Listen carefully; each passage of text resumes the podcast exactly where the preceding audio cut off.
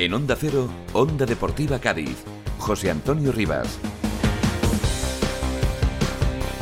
Hola, ¿qué tal? Saludos, buenas tardes, bienvenidos a este tiempo de deportes, bienvenidos a la sintonía de Onda Deportiva Cádiz. Aquí estamos eh, un día más, encantado de acompañarles, abriendo esta semana y haciéndolo, bueno, pues eh, ahora iremos haciendo un poquito de, de balance, pero no sé si calificarlo como noticias eh, buenas o moderadas, moderadamente buenas, o más de, lo mismo. Ahora lo hablaremos, porque el caso es que el Cádiz empató a cero, de nuevo, eh, sin goles, eh, frente al Villarreal en el segundo partido de Pellegrino. Entonces, pues esto es como todo, se puede ver el vaso medio lleno, y es que son dos partidos consecutivos con portería cero, sumando ante equipos con plantillas que están llamadas a estar en la zona alta de la tabla, aunque una de ellas pues ahora mismo no, no lo esté, y mejorando un poquito las sensaciones y por otro lado pues también se puede ver como que el Cádiz lleva ya una vuelta completa sin ganar y que las sensaciones en cuanto a creación de fútbol y capacidad ofensiva pues evidentemente siguen siendo muy malas y que el tiempo apremia y que hay otros equipos que están ahí peleando que eh, fíjese usted ¿no? tienen la osadía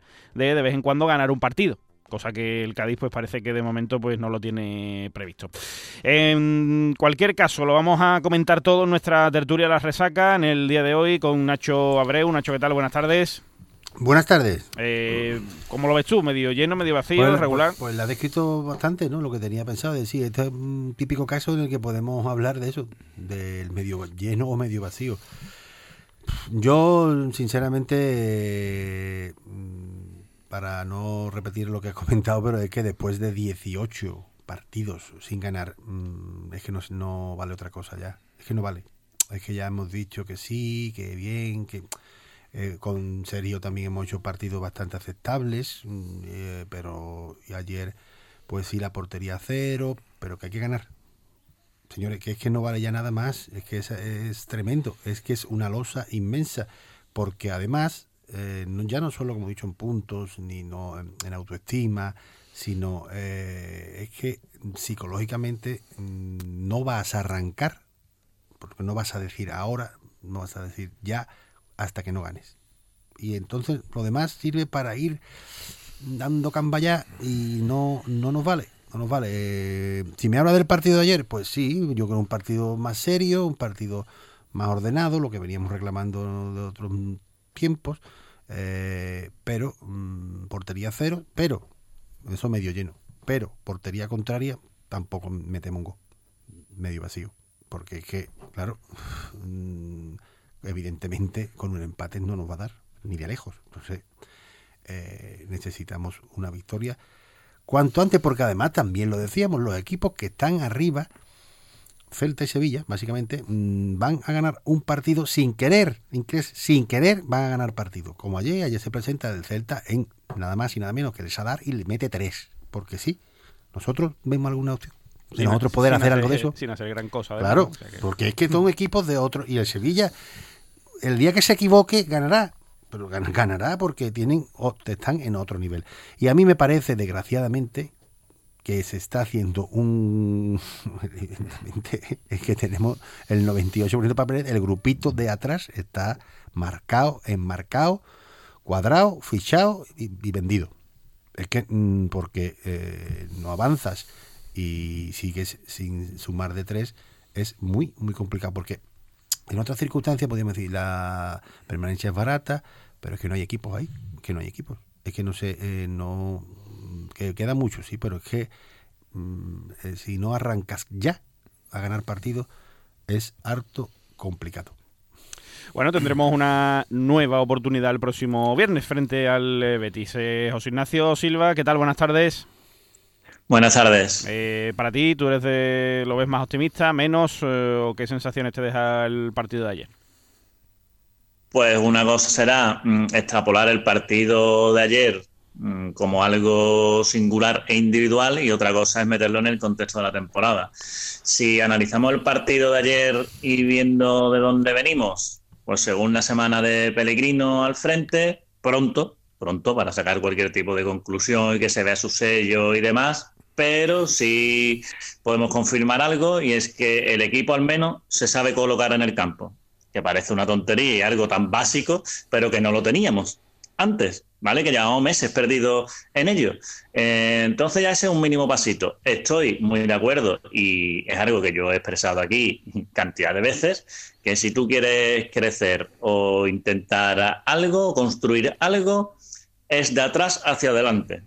Segunda portería cero, para mí, buena noticia. Además, ayer contra un equipo que quiso. No estamos en el caso del Atlético de Bilbao la semana pasada. Ayer Villarreal quería.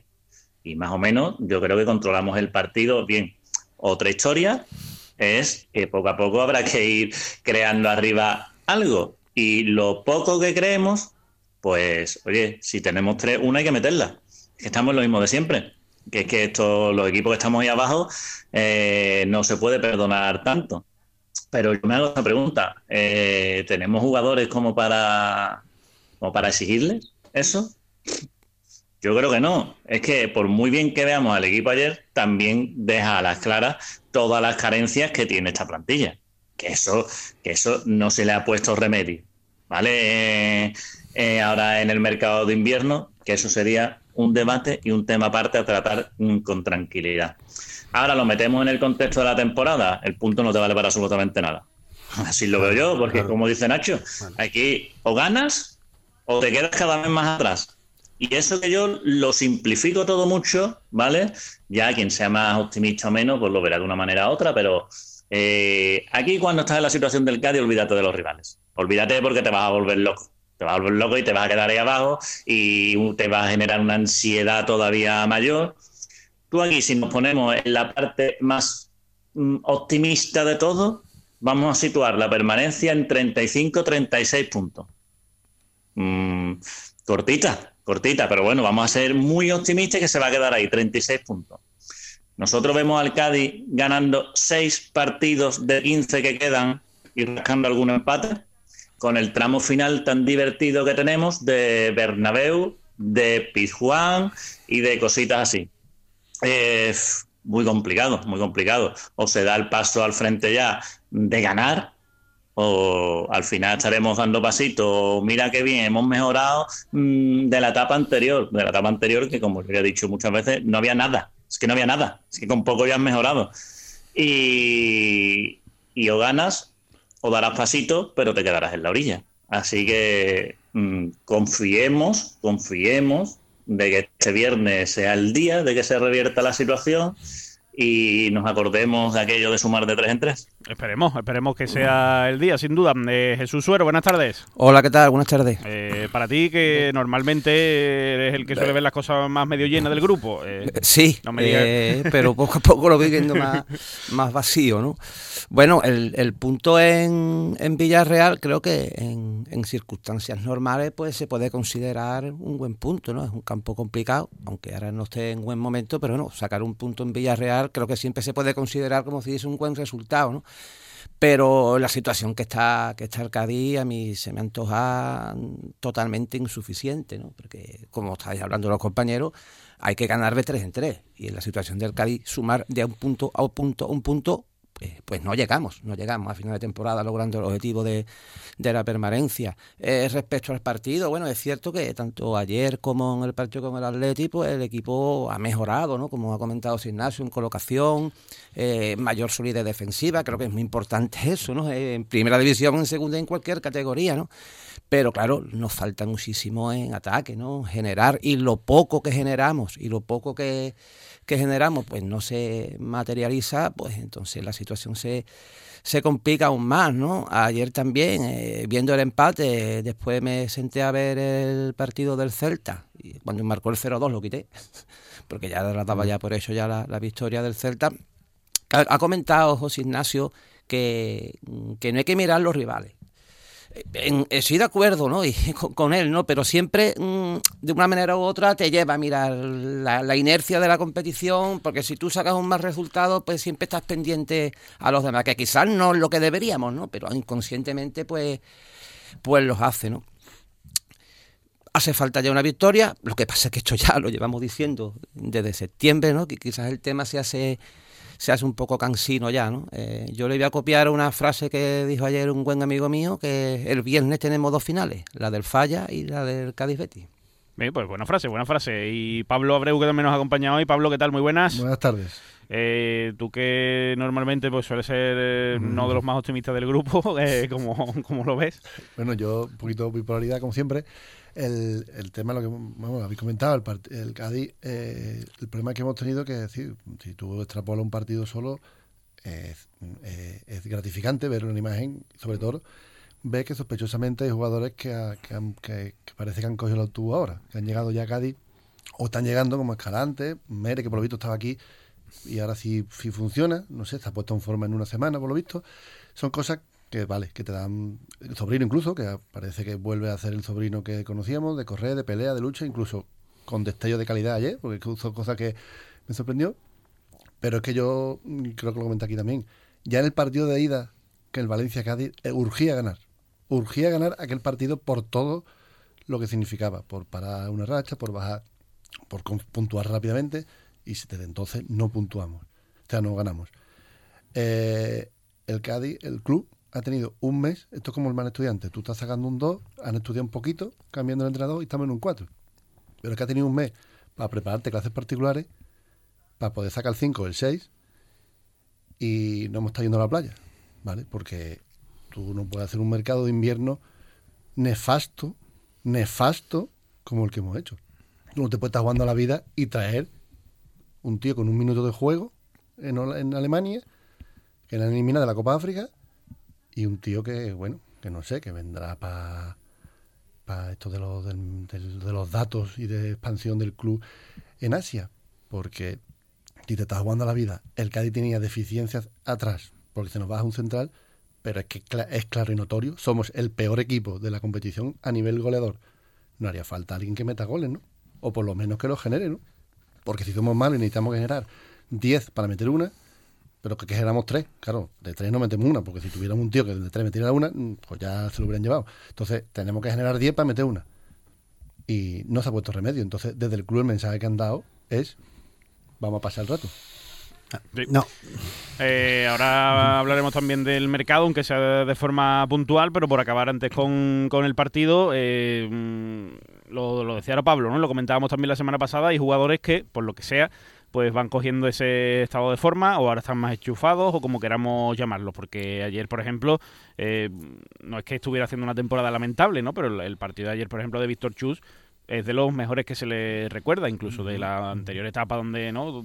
cuando llegó la primera temporada que hizo muy buenos partidos, pues ayer estuvo además corrigiendo fallos de sus compañeros, en fin, muy, muy atento, con jerarquía en la defensa, muy buen partido. Y luego, bueno, habéis comentado otros nombres, ¿no? Como, como Escalante, Meré, en fin, que hay jugadores que parece que van volviendo a la plantilla. No, es que no, es que no se entiende, como no estás dentro, no sabes, pero es evidente que todo es eh, una escala de que es un grupo. O sea, y creo que yo quiero.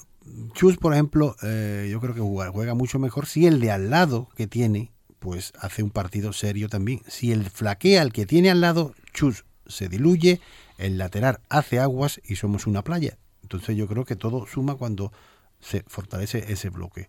Yo creo que hemos hablado de un central que, que no jugó, que me parece que llevaba una temporadita con un tiro dado, mm, que Fali, vamos, que, que yo creo que mm, no sé si nos acoplaba bien, pero hemos tenido muchos problemas a cuenta de esa posición.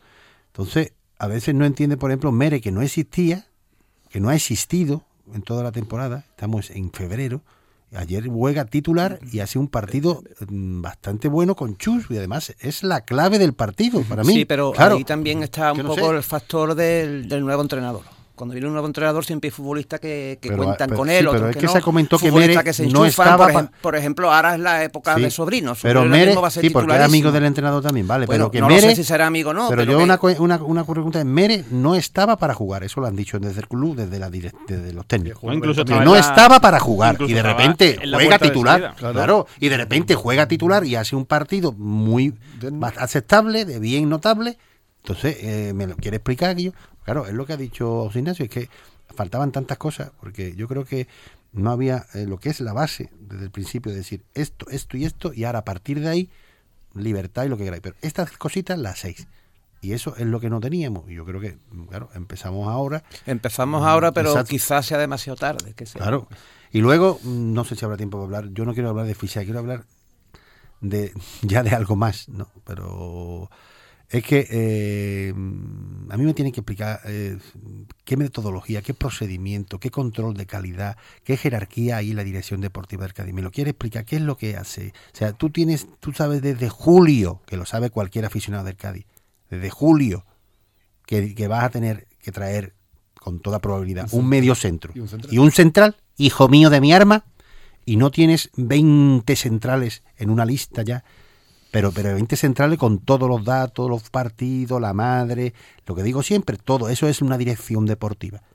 20 centrales, 20 mediocentros.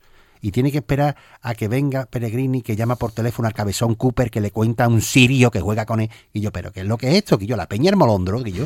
¿Tú qué es lo que, qué, qué, qué, qué, proyecto? Eso es el crecer.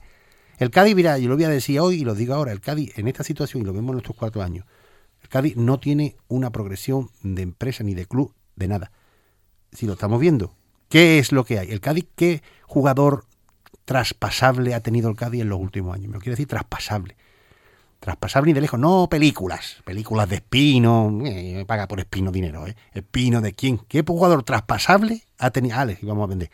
¿Qué jugador ha tenido el Cádiz traspasable en los últimos cinco años? Desde, desde eh, Vallejo, que ya se ha visto que fue una bacala que le dimos bastante buena. Desde entonces, ¿qué se ha vendido? Que hay un jugador traspasable. ¿Qué jugador de la cantera ha, ha, llegado al primer equipo? Si me va a poner el portero suplente, enhorabuena, vale, magnífico. Y en Valle, no sé. ¿Qué, me, qué jugador de la cantera sale, está en el primer equipo en los últimos cinco años? ¿Qué es lo cinco que solo, más. No, pero te voy a decir porque estamos en primera. Porque estamos en primera. ¿Qué es lo que tiene? ¿Qué es lo que ha hecho? ¿Qué? ¿Que ha comprado terreno en, en el Rosal? Y un solar que no va a poner, lo digo ya, no va a poner un ladrillo en Delphi. Eso lo sabe todo el mundo. ¿Qué es lo que has hecho? No me cuentes películas. Porque es que lo que dijeron, lo, me lo dijo otro tranquilamente, dice, si no es cuestión de, de tarde, no es tarde, es que llevamos tres años tambaleándonos en el filo. Es que el Cádiz va a bajar a segunda división en esta situación. Es que no, si no baja este año, el milagro de, de, de es Molina, que, es que va a bajar el año que viene. Es que así no está avanzando, ni creciendo, ni nada. es que no hay una situación. Es como lo del equipo. Si no hay una solidez de estructural, defensiva, una base, el Cádiz no la tiene. ¿Tú te imaginas el Cádiz en segunda división? ¿Cuántos años se puede ir al Cádiz en segunda no, división? No, no, es, es que no hay nada, es que no hay una seguridad, ni hay nada.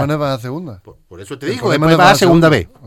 Exacto. Que es otra vez. Es que estamos en una situación en esa. Yo pensé, o quería creer que había eh, que cambiar el vestuario siete veces, que habéis diseñado siete veces el vestuario y la y, y la, sí, sí, la, la, y la, sala de prensa que la, habéis cambiado siete veces, porque no sabéis dónde poner dinero de infraestructura, no sé. Vale, parece que. Y contratar a 25 personas y echar a otras. Eh, de aquella es que manera, una... creéis que estamos creciendo. No, no es que es una, no. es una improvisación, una planificación claro, nefasta. Es ¿no? que no sé. Porque el equipo ha empezado a reaccionar, a reaccionar, el equipo, la, la directiva, mm, a raíz de, de la derrota con, con el Alavés.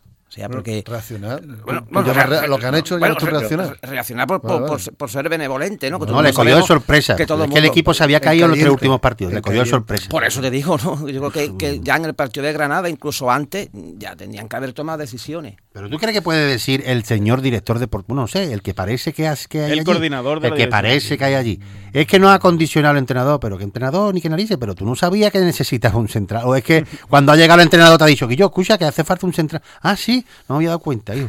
Y yo, pero ¿qué, pero, ¿qué, pero ¿qué, es lo que, qué es lo que está haciendo, hijo? ¿Qué es lo que está haciendo? Pero es que no, es que no hay nada de lo que, que trabaja. O sea, ha esperado que venga Peregrino para traerte al Sirio. Que ojalá, y Dios lo quiera, el Sirio sea el Beckenbauer de Asia, sí, cojones, que yo no lo sé, porque no lo he visto y no lo sabe nadie, porque no lo conoce nadie. Pero que, como Caparró, ¿no? Que también te trajo al Beckenbauer de los Cárpatos, no sé quién te trae. Y yo, ¿qué me está contando? Pero que, pero yo, que ¿Qué me está contando? Es que, que no sé. Problemas, sí, que todos estos problemas vienen de muy, muy atrás. Y es que aquí lo hemos. Evidentemente, lo hemos los cuatro o sea, años, hemos hablado de cuatro años para adelante, que no se ha avanzado quien nada. Se quiera, quien, quien, se quiera sorprender, pues vale, que lo haga, que lo haga. Yo, por centrarme un poco, porque claro, Nacho ha abierto un montón de frentes claro, aquí. Claro. Pero que hemos hablado día a día, pero todo dicho junto es la verdad. Yo hace poco dije que a mí este año, concretamente este año, me daba pánico bajar a segunda, porque no está preparado el club y no está preparada la afición. A lo mejor el año pasado otro lo estábamos un poco más, pero este año para absolutamente nada. Aquí no hay ni planificación, como ha dicho Jesús, ni... Es más, no hay ni idea de negocio. Fíjate, hablando ya en términos que les gusta más a los dirigentes, porque es todo una improvisación y se reaccionó, reaccionó, ¿no? Si esto se ve a legua que tú no querías reaccionar, no quieres, no te interesa nada lo deportivo este año. Y, y a partir de ahí podemos hablar de muchas cosas. ¿Cómo es el mercado? El mercado es que tú no ibas a acudir al mercado. Claro. Bueno, y lo tienes claro esto. Eh, perdona, Desde- antes, antes que se, antes que se pase, lo de negocio depende, porque los dos señoritos que están ahí, el negocio lo tienen hecho todos los años, ¿eh? El negocio lo tienen fijo, ¿eh? O sea, porque se van ahí millonarios del Cádiz en segunda vez, donde sea. Si se va al Cádiz a segunda, ellos se van millonarios. Entonces, que el negocio de algunos sí lo tienen claro, ¿eh? Pero bueno. No, pero bueno, mm, eh, la idea de negocio, la idea de negocio Ya. es una cosa Sí. grande que tú, Ya. que pajaritos, pajaritos en la cabeza y que la idea es otra bien diferente, ¿vale? Y eso hay que tenerlo, hay que tener una base muy buena que tampoco tiene, como tú has dicho. Claro. Va a poner un ladrillo, sí, no. a partir de ahí todo se te tambalea y después el mercado, el mercado eh, ya no es cuestión de que el mercado haya sido bueno o malo. Es una cuestión de seriedad exacto. y de imagen. Exacto. Simplemente eso. Porque yo, bueno o malo, ¿alguien ha visto jugar al Sirio? No. Cabezón ¿Alguien Cooper. ha visto jugar al de Mali? No. Hemos visto jugar a Juanmi. Y digo de Juanmi lo mismo que dije de un montón de fichas en Que verano. no, que no. Juanmi no es lo que necesita el equipo, ¿eh? Y que nadie se piense que Juanmi es el que dio seis meses bueno en el Betis. Exacto. Juanmi ha pasado un año sin jugar. O sea, que Juanmi es Brian Ocampo 2. Pero que Juanmi es un futbolista que jugaba en el Betis con un equipo que jugaba con seis jugadores en el área contraria. Pero, Eh, que, pero que es un futbolista que no encaja en el Vale, fútbol del Cádiz, que no encaja. Pregúntale a Los Betis. Claro, exacto. cuánto, cuánto Exacto. rindió Juanmi. ¿Vale? O sea, que la gente no se ilusione pensando en lo que fue Juanmi. A los jugadores hay que valorarlo por lo que son hoy y lo que te puedan aportar a ti. Y tú, ese tipo de jugador, ya no me meto que sea Juanmi o se llame Pepito. Ese perfil de jugador no lo necesitaba el equipo. Necesitas un delantero, además mucho más ahora como juega Pellegrino, que sea rápido, que te aguante un que balón, caiga- que caiga banda. que tenga, que tenga otro tipo de características, porque para meterlo en el área tenemos. Pero lo que no tenemos es todo lo que nos falta. Después habéis hablado de ya en el partido de reacciones de jugadores. Pero si, pero si era Disneylandia el vestuario del Cádiz, ¿no? ¿No era Disneylandia? Por eso. Vamos, sabíamos, algunos sabíamos que no, pero a, la- las claras está, ¿no? Lo de Negredo, nos vamos, o sea, nos tenemos que traer que lo de José Mari Negredo se decide el último día de mercado por la tarde. Ese sapo también hay que comérselo. Hombre. ¿Eh? Porque eso sabemos todos que no es así también.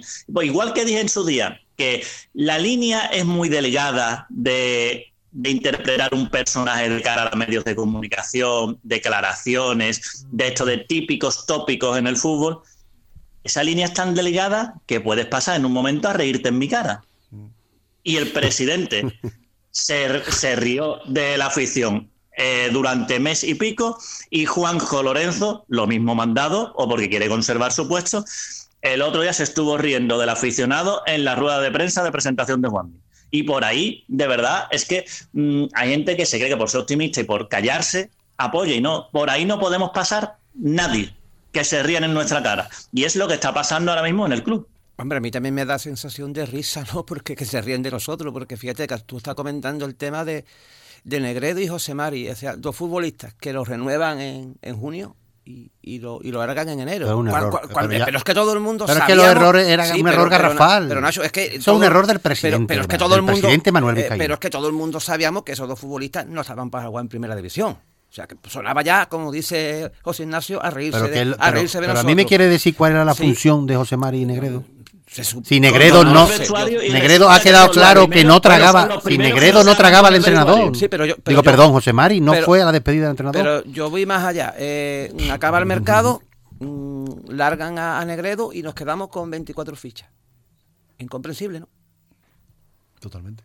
Y además ha dicho que no, que no está cerrado, que no hay ninguna Pero que- detrás, nada, pues, Sí, yo esperaba, final- yo porque al esperaba final- una noticia de última hora que, que- que se cubriera esa ficha. Pero después si era el mercado y nos quedamos con Claro, porque al 24 y que lo- larga Negredo. Lo que se dijo Hombre, es... porque habrá que ahorrar. A lo mejor como No, si pero- Negredo y no pero- cobra la mitad de la ficha, pues dirá, bueno, que te lo ahorra. Claro. Lo que se dijo es que iba a venir un delantero para, para sustituir a, a Roger por aquello de que no iba a poder eh, jugar en lo que resta de temporada, pero luego eh, el caso es que, que tenemos el, los mismos números de delantero que si no estuviera Roger, porque ha venido a sustituir sustituir a Negredo. O sea que al final. Pero, pero es que, y es como dice el refuerzo, si ha traído un medio centro porque se está lesionado uno Claro, el no titular. no es que se han ido dos futbolistas titularísimos, que serían titularísimos, y ha traído a dos.